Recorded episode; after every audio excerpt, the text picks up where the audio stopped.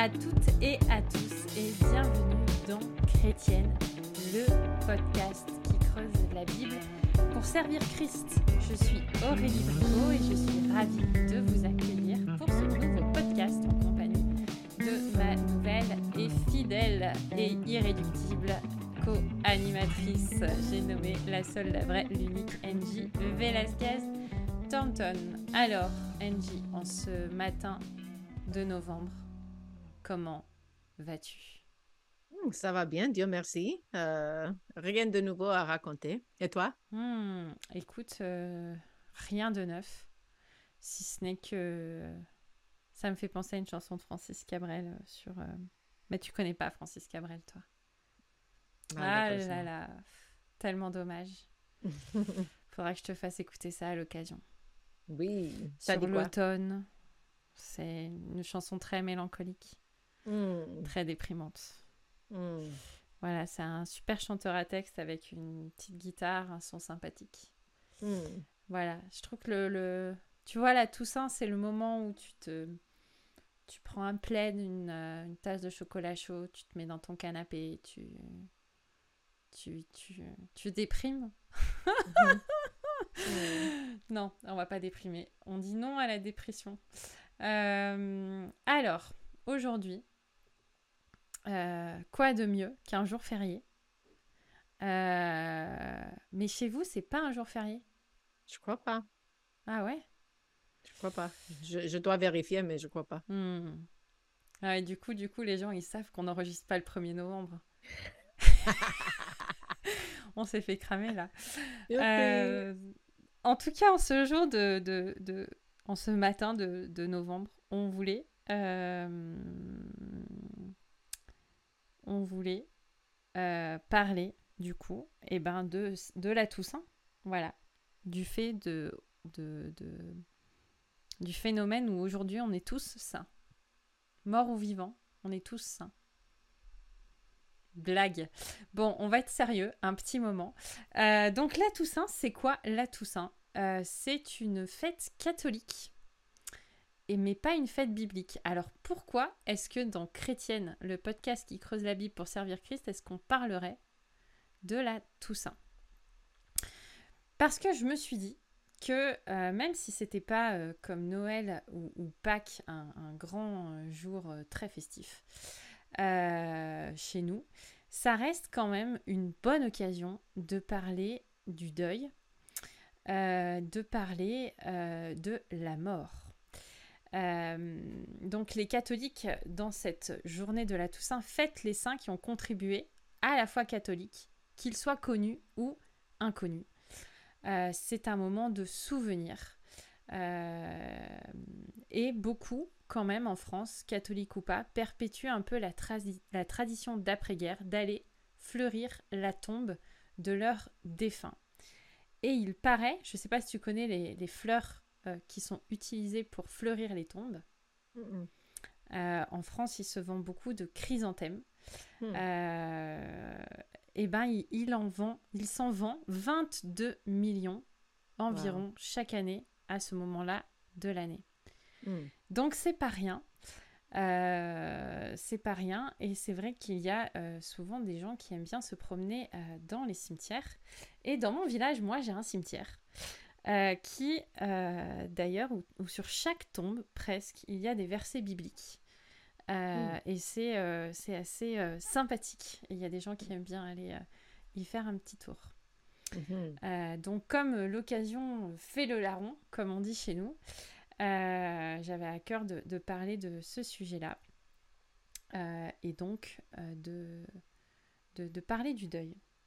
Est-ce que c'est un sujet qui te...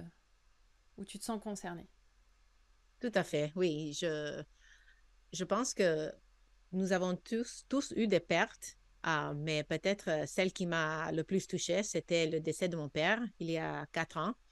Ah, mais ah, je pense que la vie chrétienne, parfois, je parlais récemment avec une sœur que je coach, Elisabeth Aubu, qui était venue à Mhm. parler de la La dépression. dépression.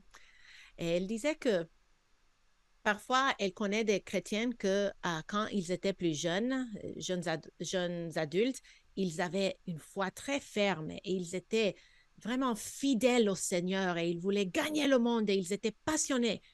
Mais lorsqu'ils ont vécu une épreuve, lorsqu'ils ont perdu un être cher, cela a détourné leur cœur du Seigneur. Hmm. Et je pense que le deuil est un moment de revenir à l'Évangile, de revenir à notre foi et, et de d'affirmer notre confiance dans l'Éternel parce que il est là dans la vallée sombre de la mort. Et si nous ne euh, sommes pas enracinés en lui, nous pouvons être emportés par le deuil qui n'est pas euh, fondé sur une foi réelle. Hmm. Donc, je, je, pense que c'est très pertinent. Mhm.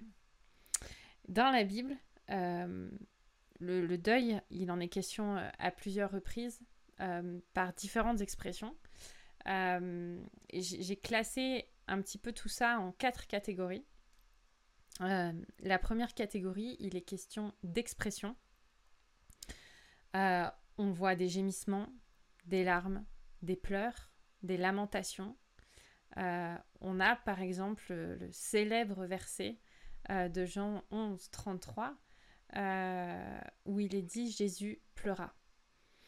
il y a aussi des comportements euh, notamment le fait de déchirer ses vêtements. On voit beaucoup ça euh, dans l'Ancien Testament, notamment en Genèse 37, 34, lorsque Jacob apprend la mort de Joseph, euh, la mort, la disparition en tout cas, masquée de, de Joseph.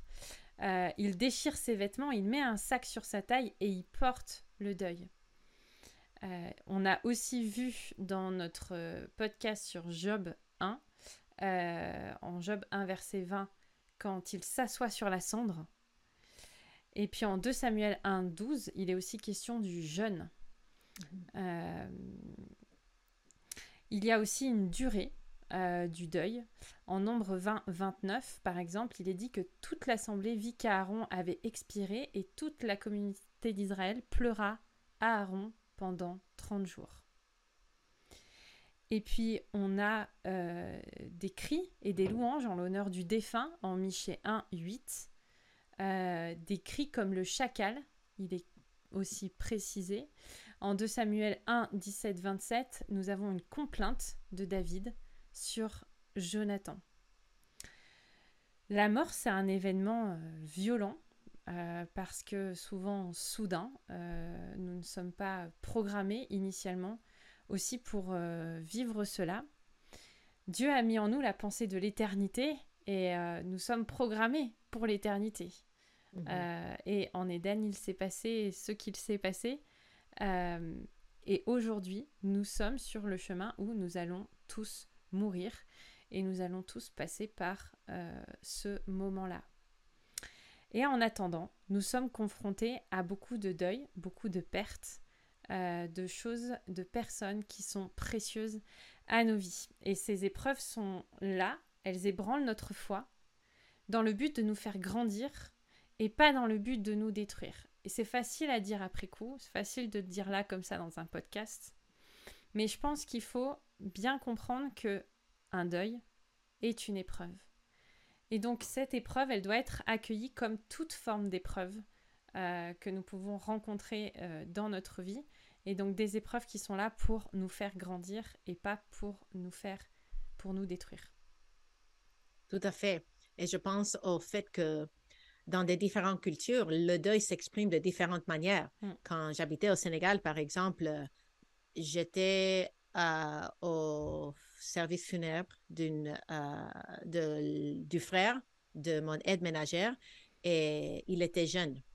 Euh, et les lamentations, les, évanouissements, les hurlements que ces jeunes neveux et nièces euh, criaient mmh. et, étaient vraiment euh, marquants pour moi parce que aux États-Unis, les Blancs, en tout cas, n'expriment pas leur la, douleur de cette façon. Les Noirs américains, par contre, ils ont appris les lamentations parce que leur histoire, leur histoire est marquée par la souffrance, par l'oppression, par cette, cette mise en, marge de la société. Mm. Donc, leurs funérailles sont peut-être plus bibliques ou bien plus proches à ce que nous voyons dans l'Écriture. Tout à fait, tout à fait. C'est vrai, on vit, nous, en tout cas, dans une société où la mort est, est, mise au placard. Euh, mhm. On ne la voit plus, euh, on ne la sent plus. Mhm. Euh, et, et c'est peut-être un, un, mal. Mhm. C'est un mal nécessaire. Et, et, nous ne devons pas la, la, mettre au placard. Le deuil, non seulement est une épreuve, mais c'est aussi un processus. Euh, j'avais à cœur de, partager un petit peu euh, les différentes phases euh, du deuil qu'Elisabeth Kubler-Ross mentionne. donc c'est une pédiatre, psychiatre, etc., etc., qui a identifié différentes étapes dans le processus du deuil. Je trouvais intéressant d'en parler, même si c'est pas forcément quelqu'un euh, qui était chrétienne et qui nécessite euh, d'être mis en avant. Mais je trouvais que c'était intéressant parce que euh, on passe tous par différentes phases. donc ces cinq phases, je, vous les cite. Il y a le déni. Est-ce que c'est bien réel? Est-ce que la personne est vraiment plus là? Et pour beaucoup de personnes, ça peut être important de voir la personne décédée, de constater la perte. Euh, et parfois même, il y a comme un apaisement. J'ai toujours été étonnée de, rencontrer souvent des gens qui disaient bah voilà, je suis allée le voir donc à la chambre funéraire, euh, souvent donc après le décès, les, les, défunts. Euh, en plus, on a vu le décès de la reine d'Angleterre il n'y a pas très très longtemps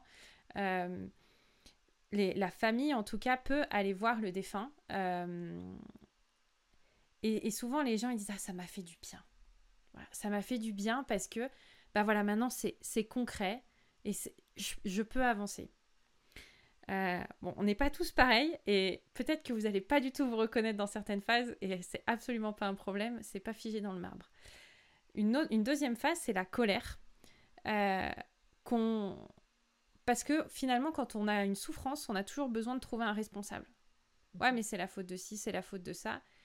Et il y a parfois aussi une forme de culpabilité quand on perd un être cher. On se dit quand même, il aurait pu faire autrement et pas partir à ce moment-là. Euh, on peut être en colère contre Dieu, en colère contre sa famille, en colère contre les médecins euh, qui ont commis des erreurs médicales. Voilà, une, une colère qui est dirigée vers quelque chose parce que la peine la perte est trop grande. Oui, et on peut même être en colère contre soi. Mmh. Je n'ai pas fait assez. Si seulement j'avais fait ceci ou cela, si j'avais été une meilleure fille, hein, une meilleure épouse, euh, quoi que ce soit. Mmh et peut-être que c'est une phase aussi où parfois dans notre culture occidentale où on ne veut pas montrer aussi euh, ces choses-là. Et puis aussi parce que dans l'Église, on faut pas se mettre trop en colère, tu vois, en tout cas pas mm. contre Dieu. Mhm. C'est des choses qui sont peu exprimées et peut-être aussi beaucoup par les hommes parce que euh, on, pleure pas, on se met pas en colère, etc., etc. Euh, je pense que c'est important d'exprimer un deuil. Un deuil, c'est quelque chose qui s'exprime, mhm. euh, qui se vit. La troisième phase, la négociation. donc, elle définit cela comme des moments où on remonterait bien le temps, si seulement j'avais pu faire ceci, si seulement nous n'étions pas partis, si seulement la voiture était tombée en panne avant de démarrer, si seulement mmh. euh, le pilote d'avion euh, n'avait pas... Euh, voilà, si seulement. la quatrième phase, c'est la tristesse ou la dépression. On peut ressentir un vide immense, un chagrin lourd, une forme de désespoir et une impossibilité de changer quoi que ce soit à la situation, une forme de, désarroi euh, total. Mm. Et enfin, la cinquième phase, qui est la phase d'acceptation, le moment où on retrouve une capacité à décider, à choisir, à reprendre de nouvelles habitudes de vie. Alors, ces cinq phases ne sont pas euh, chronologiques. Euh, on peut passer de rien à l'acceptation, on peut passer de la colère à la tristesse, de la tristesse au déni, bref. Il euh, n'y a, a, pas de, crescendo, mais je, je, trouvais ça intéressant parce que le deuil est une marche, finalement, dans, dans ce qu'elle partage. Et je trouve que la Bible en parle aussi de cette manière-là. Vas-y. Oui, et ce n'est pas ponctuel. Parfois, on revit parce que j'ai perdu mon père il y a quatre ans, mais, mais parfois, ça me revient. toute cette tristesse me revient ou cette euh, remise en question, cette négociation. Euh, donc, on n'a pas besoin de garder l'horaire de quelqu'un d'autre.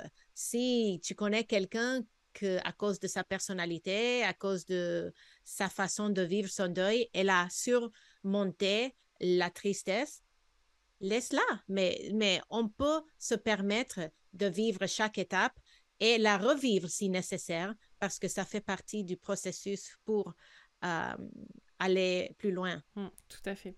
Et puis, souvent les grandes étapes de nos vies fait que ben, il y a des personnes qui manquent.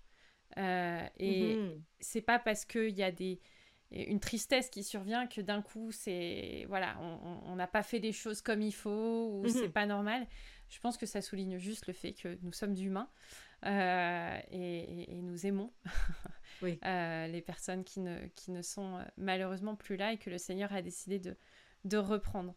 En tout cas, le deuil n'est pas un moment figé dans le temps. Euh, et pour vivre une, une vie faite de, de, joie retrouvée et de satisfaction, il y a des étapes et il faut du temps.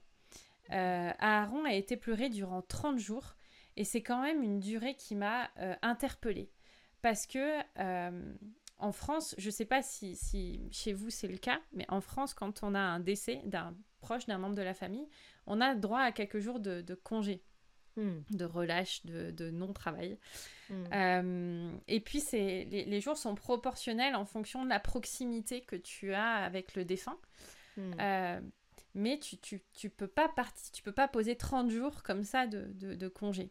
En général, c'est juste le temps d'organiser les, funérailles. Euh, et puis, au bout de, quelques jours, souvent, tu as un peu des réflexions bon, allez, faut aller de l'avant, euh, c'est bon, c'est passé, maintenant, faut, faut, faut, passer à autre chose, quoi. et en fait, il faut du temps. Et, personnellement, j'ai mis des années à faire certains deuils dans, dans ma vie.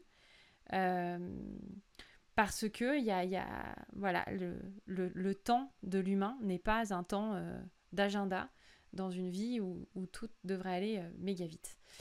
Mmh Valérie nous a dit d'ailleurs, euh, Valérie euh, Goyette-Picard, dans, le mhm. podcast qu'on avait eu sur surmonter la perte d'un conjoint, mhm. euh, qu'elle a mis plusieurs mois pour traverser ce deuil. Mhm. et elle avait même dit, il me semble, si je ne trahis pas sa parole, que un an c'est bien. laisser passer une, une, première année sans trop prendre de grandes décisions. J'ai trouvé ça très sage. Euh. Chaque être humain fait son deuil à son rythme. Euh, Norman Wright écrit ceci au sujet du deuil. Euh, le deuil est semblable à un visiteur qui reste plus longtemps que ce que l'on voudrait. Hmm. Et, hmm, je trouvais ça pertinent de vous partager ça. Par rapport à ces cinq phases, euh, en tout cas, elles ont le mérite de poser des mots sur différentes émotions qu'on peut vivre euh, dans le cadre d'un deuil, des moments difficiles. Quiconque a traversé un deuil, je pense, peut se reconnaître dans l'une ou l'autre de ces phases. Euh, et on a parfois des personnes qui restent comme bloquées dans certaines phases, dans la colère ou dans la tristesse. Et c'est important de comprendre ce qu'il en est parce que on peut ainsi mieux les aider et les encourager selon là où ils en sont. Euh, le deuil est aussi un travail. Euh, traverser un, deuil, c'est pas juste une croisière euh, sans restaurant, sans bar, sans musique, ni cocktail, ni fête incroyable, où on attendrait sagement d'arriver à bon port après cette traversée horrible, sans y perdre trop de plumes. On emploie souvent l'expression faire son deuil. Je sais pas si c'est quelque chose qu'on dit aussi chez vous. Mm-hmm. Parce que chaque endeuillé est actif dans sa traversée du deuil. Euh, ce travail n'est certes pas facile, mais il est nécessaire pour bien traverser son deuil. Euh, même si deux personnes endeuillées ne suivent pas forcément le même parcours, euh, tu peux rencontrer d'autres personnes qui ont aussi perdu leur papa. Elles n'auront pas forcément vécu le deuil de la même manière. Elles n'auront peut-être pas forcément les mêmes émotions par rapport à ça. On n'affronte pas la douleur de la même manière et puis on n'a pas la même histoire. Mhm. mais chacune est active dans son deuil. Traverser un deuil, c'est pas être victime du deuil quand on perd quelqu'un, on n'est pas la cible du deuil. Hmm. Euh, le Seigneur ne permet pas que nous perdions un mari, un enfant, euh, un, conjoint, un parent, euh, pour nous faire souffrir. Le, deuil est là pour nous faire grandir, on l'a dit plus tôt, mais nous ne sommes pas la victime et nous devons affronter cette situation et Dieu nous donne la capacité d'affronter cette situation. Euh, j'ai lu euh, en partie, euh, parce que j'avoue que des fois, il y a des chapitres qui ne m'intéressent pas dans des livres. c'est terrible. Hein. le livre de... ah, j'ai perdu le nom. Nancy Guthrie? Ah, yes. sur... Eh ben, j'ai même pas le titre. Non, mais c'est incroyable. Ce que vous devez savoir sur le deuil? yes. Euh, comment encourager et non décourager? Euh, ah, je suis trop nulle. Attends, mais si c'est bon, je vais le retrouver. Ce que vous devez savoir sur le deuil, comment. Bon, forcément, ça revient pas. Qui est sorti il n'y a pas très très longtemps. Euh, comment aider et non blesser quelqu'un qui est confronté au deuil. Euh, je l'ai ici a en perdu anglais, un être cher. Yes. Moi, je l'ai en e-book. Voilà, hmm, c'est bien l'e-book. Ok. Et j'ai trouvé ça très intéressant parce qu'elle elle cite euh, pas mal de choses, euh, notamment certaines fausses croyances par rapport au deuil qu'elle souligne tout au long de, de son ouvrage. Et, et, aussi des, tu sais, toutes ces réflexions un peu bizarres euh, on vient t'expliquer pourquoi la personne elle est décédée, comme s'il y avait des gens, ils avaient, ils avaient reçu un SMS ou un mail spécifique par rapport à cette situation. Tu sais, mhm. les dieux m'a dit que. Euh, bref. Mais en fait, ce qui est terrible, je trouve, avec ces genres de réflexions, c'est qu'elles viennent appuyer des sortes de fausses croyances que parfois on alimente et, avec laquelle on n'arrive pas à prendre de la distance euh, à cause de la souffrance. Mhm. Et l'une des premières choses euh, qui m'est venue à l'esprit, c'est euh, le deuil n'est pas une malédiction ni une punition. Dieu ne punit pas quelqu'un en provoquant la mort d'un enfant, la mort d'un mari, la mort d'une épouse ou qui que ce soit d'autre. Euh, et, je, pense que c'est important de, se le rappeler parce que souvent la première question c'est pourquoi? Mhm. Pourquoi moi? Pourquoi mhm. lui? Pourquoi maintenant? On ramène un peu tout finalement à nous. Et puis on se met à se torturer comme si euh, le péché qu'on avait commis il y a 5 euh, mhm. ans, 8 mois et 3 jours, euh, c'était ce jour-là qu'on avait provoqué la mhm. mort de cette personne à ce moment-là. Oui. Et ça ne veut pas dire que la mort est le dessein parfait de Dieu, parce que dès le commencement, il nous avait créés pour vivre éternellement. Donc, la mort en soi est un résultat de la chute, mais ce n'est pas, donc mm. c'est un résultat du péché dans le sens global, mais ce n'est pas un résultat de mon péché. Mm. Je n'ai pas perdu mon papa parce que je n'étais pas une bonne fille. Euh, tu n'as pas perdu un être cher parce que tu, tu as fait quelque chose et Dieu t'a dit, ah, je te l'enlève tant pis pour toi. Mm. Euh, c'est peut-être la vision que les gens ont d'un Dieu sadique, mais ce n'est pas le Dieu de la Bible. tout à fait. Une autre fausse croyance, euh, c'est que euh, Dieu se serait planté. Euh, mm. Il serait parti en vacances à ce moment-là où il est en pleine sieste. Et, et, il a complètement perdu la main sur la situation. Et, et je, ça reste une évidence, mais une évidence que parfois on a du mal à voir, c'est que Dieu reste souverain aussi sur mm-hmm. ces situations. Mm-hmm. Il reste aussi souverain sur les, sur les drames et il mm. reste souverain sur chaque souffle de vie. Euh, on comprend pas toujours, mais un jour on comprendra. Euh, Peut-être que ça peut être euh, une espérance que nous pouvons avoir. Dieu reste bon et Dieu reste souverain. Mhm. Et je pense parfois que les gens voient une paradoxe entre la bonté de Dieu et la Mm. puissance de Dieu. Si Mhm. Dieu était bon, pourquoi est-ce qu'il me fait souffrir tellement? Ah, il ne doit pas être bon. Mm.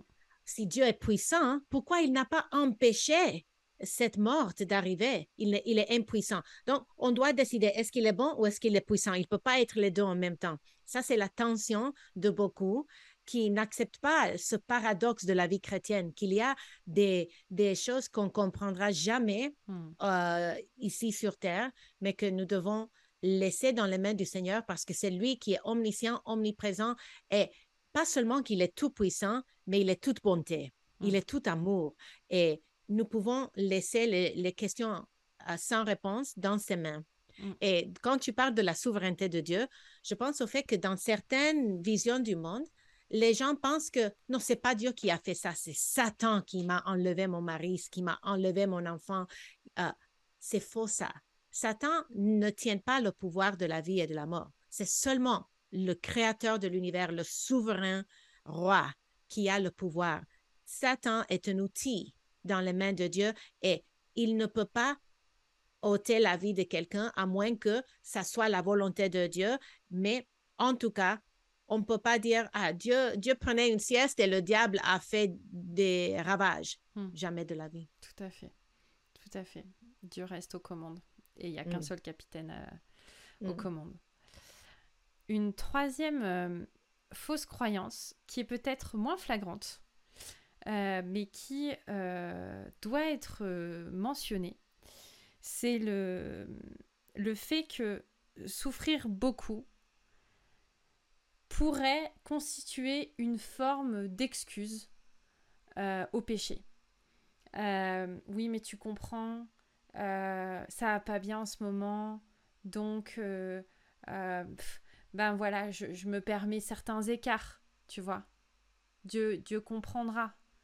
Et en fait, on glisse petit à petit dans une forme de victimisation euh, où, où, où finalement on se, on se crée toute forme d'excuse parce que ben, les circonstances font que euh, euh, c'est comme ça. Et, et je, je- je pense que là, il y a un terrain glissant parce que c'est un, un état, un état dans lequel on peut se, se maintenir pendant très très longtemps.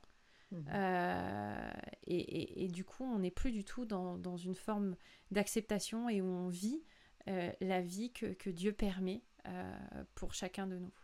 Oui. Et je pense qu'il faut quand même dire, être clair que l'émotion de la colère, de la tristesse, même la dépression, ce Mm. n'est pas le péché. Et tu ne parles pas de cela. Tu fait. parles plutôt de justifier, ah, je suis seule maintenant parce que Dieu m'a enlevé mon époux, donc je vais marier ce non-chrétien parce que euh, je ne peux pas rester toute seule. Ça, c'est un péché qu'on ne peut pas justifier à cause de la perte d'un être cher.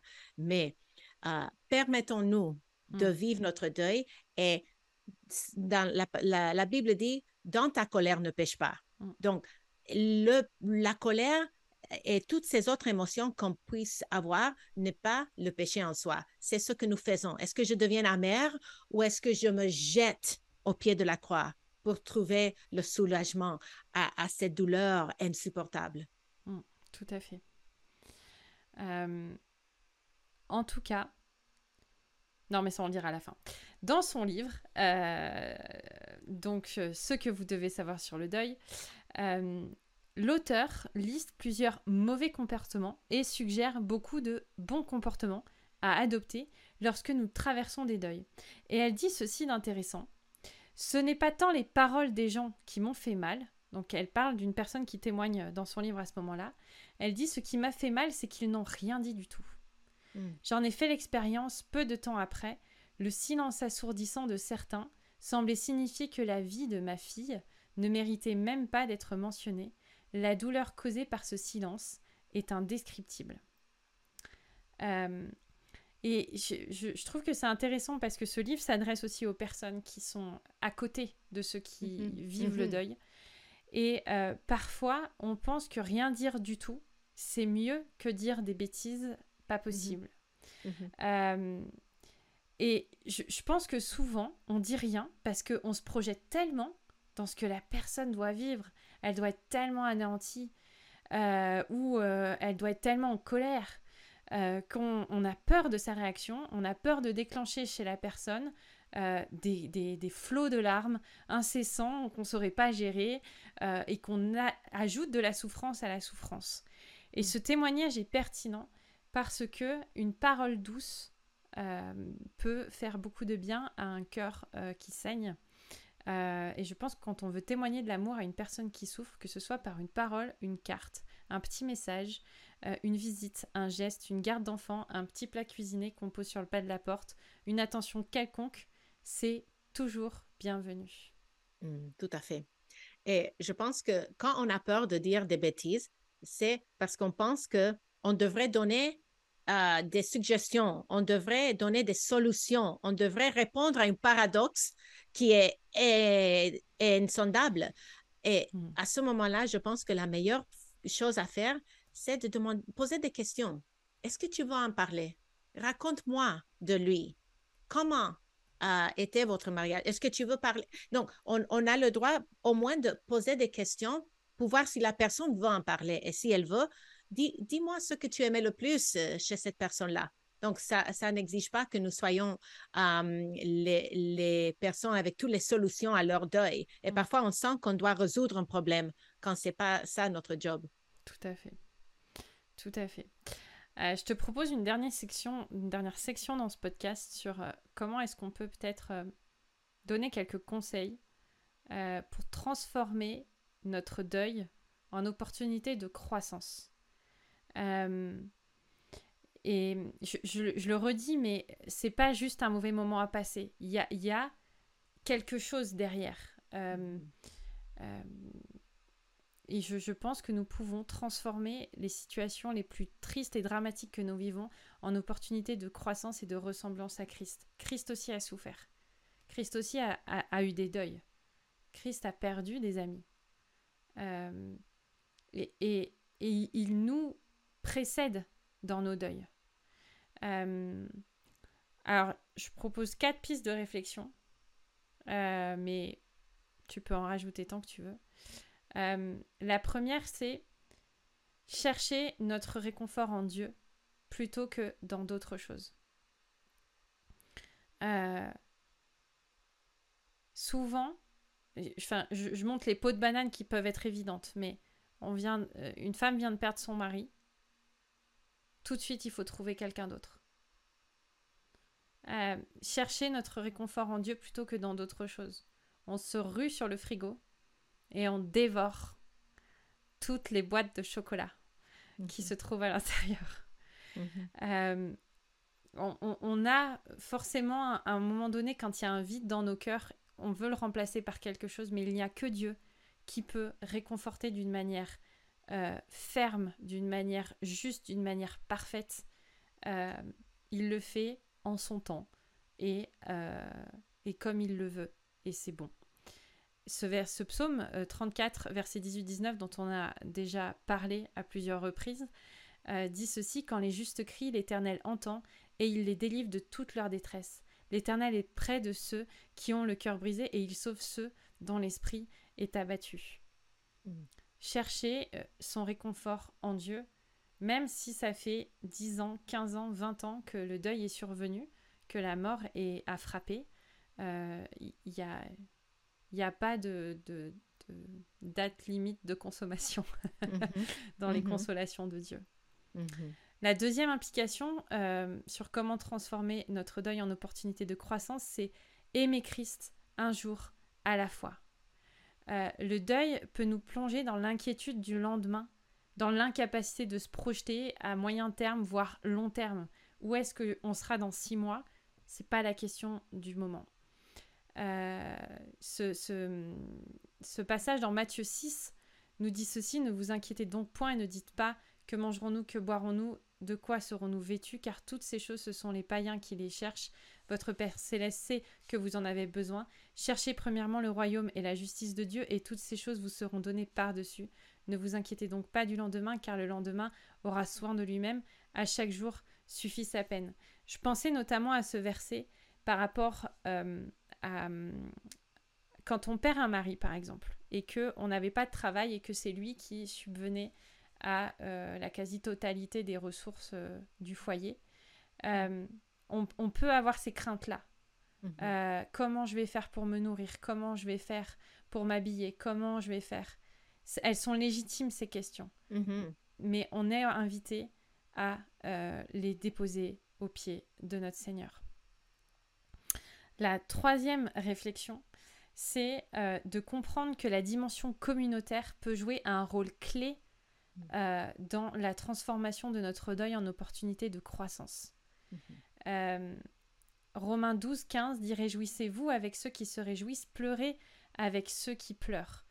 Et parfois, dans cette vision occidentale de la mort et du deuil, on se met dans un petit coin, on ne veut pas trop montrer euh, parce que faut toujours être souriant, ça va, oui, ça va. mais la, communauté est là aussi pour nous aider, pour porter les fardeaux les uns des autres. Et je pense qu'il y a moult frères et sœurs qui aimeraient euh, se rendre utiles et qui aimeraient aider euh, ceux qui souffrent, sauf que bien souvent la souffrance est masquée et cachée euh, mhm. dans une boîte. Mhm. et, je pense au verset en 2 Corinthiens chapitre 1 verset 3 et 4 qui mhm. dit Béni soit le Dieu, le Père de notre Seigneur Jésus-Christ, le Père plein de compassion mm. et le Dieu de tout réconfort. Il nous réconforte dans toutes nos détresses afin que nous puissions réconforter ceux qui se trouvent dans la détresse grâce à l'encouragement que nous recevons nous-mêmes de la part de Dieu. Mm. C'est ça la vie en communauté. Tout à fait. Et la quatrième, euh, la quatrième chose, c'est se rappeler que nous avons une espérance vivante en nous. Euh, ne, ne nous affligeons pas à l'extrême comme des gens qui n'ont pas d'espérance. Rappelons-nous que euh, nous avons la vie éternelle. Et c'est vrai qu'il peut y avoir des deuils qui sont difficiles parce que ça peut être des personnes qui n'ont jamais connu le Seigneur ou qui euh, on, ne sait pas finalement si on les reverra après, ou peut-être qu'on sait tristement qu'on ne les reverra pas après. Mais on sait que à un moment donné, cette souffrance, elle, elle sera plus. Ce deuil, il aura pris sa fin pleine et entière. Apocalypse 21.4 dit Il essuiera toute larme de leurs yeux et la mort ne sera plus.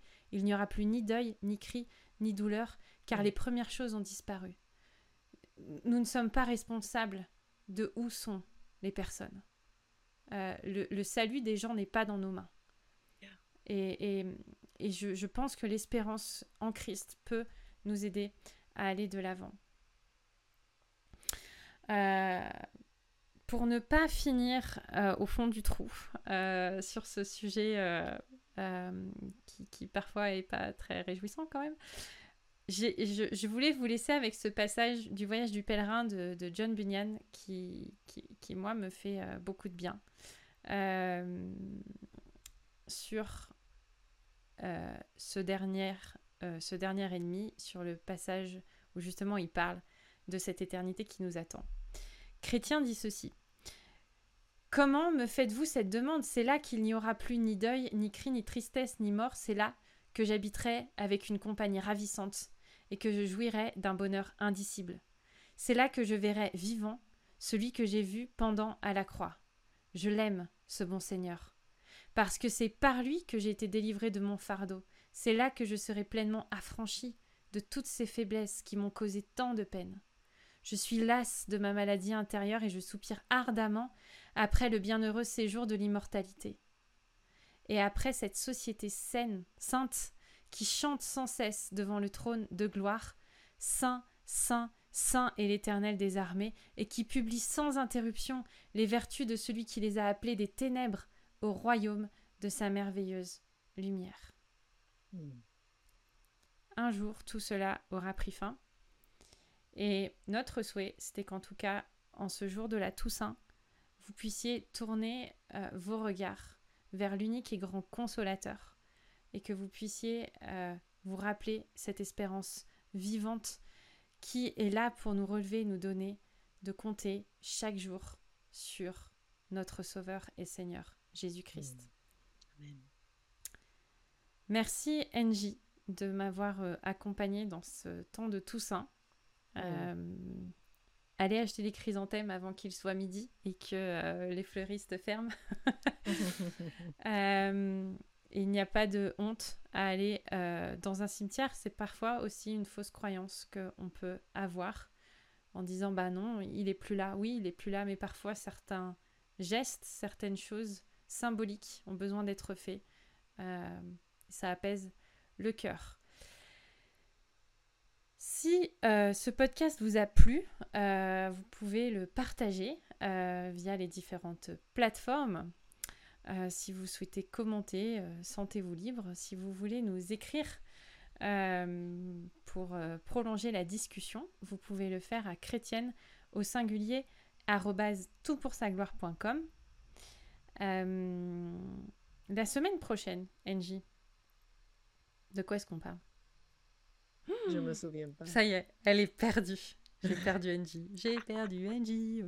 Euh, ben si, tu sais, le 31 octobre. Ah oui, on va parler sur Martin Luther. On va commencer une série dans l'histoire de l'Église. Et on va commencer euh, la série avec Martin Luther et les cinq solas de la Réforme, car c'est lui qui a cloué la, légende dit que c'était ce jour-là, le 31 octobre 1517, qu'il a cloué les 95 thèses sur la porte de l'église de Wittenberg. Incroyable. Donc restez connectés.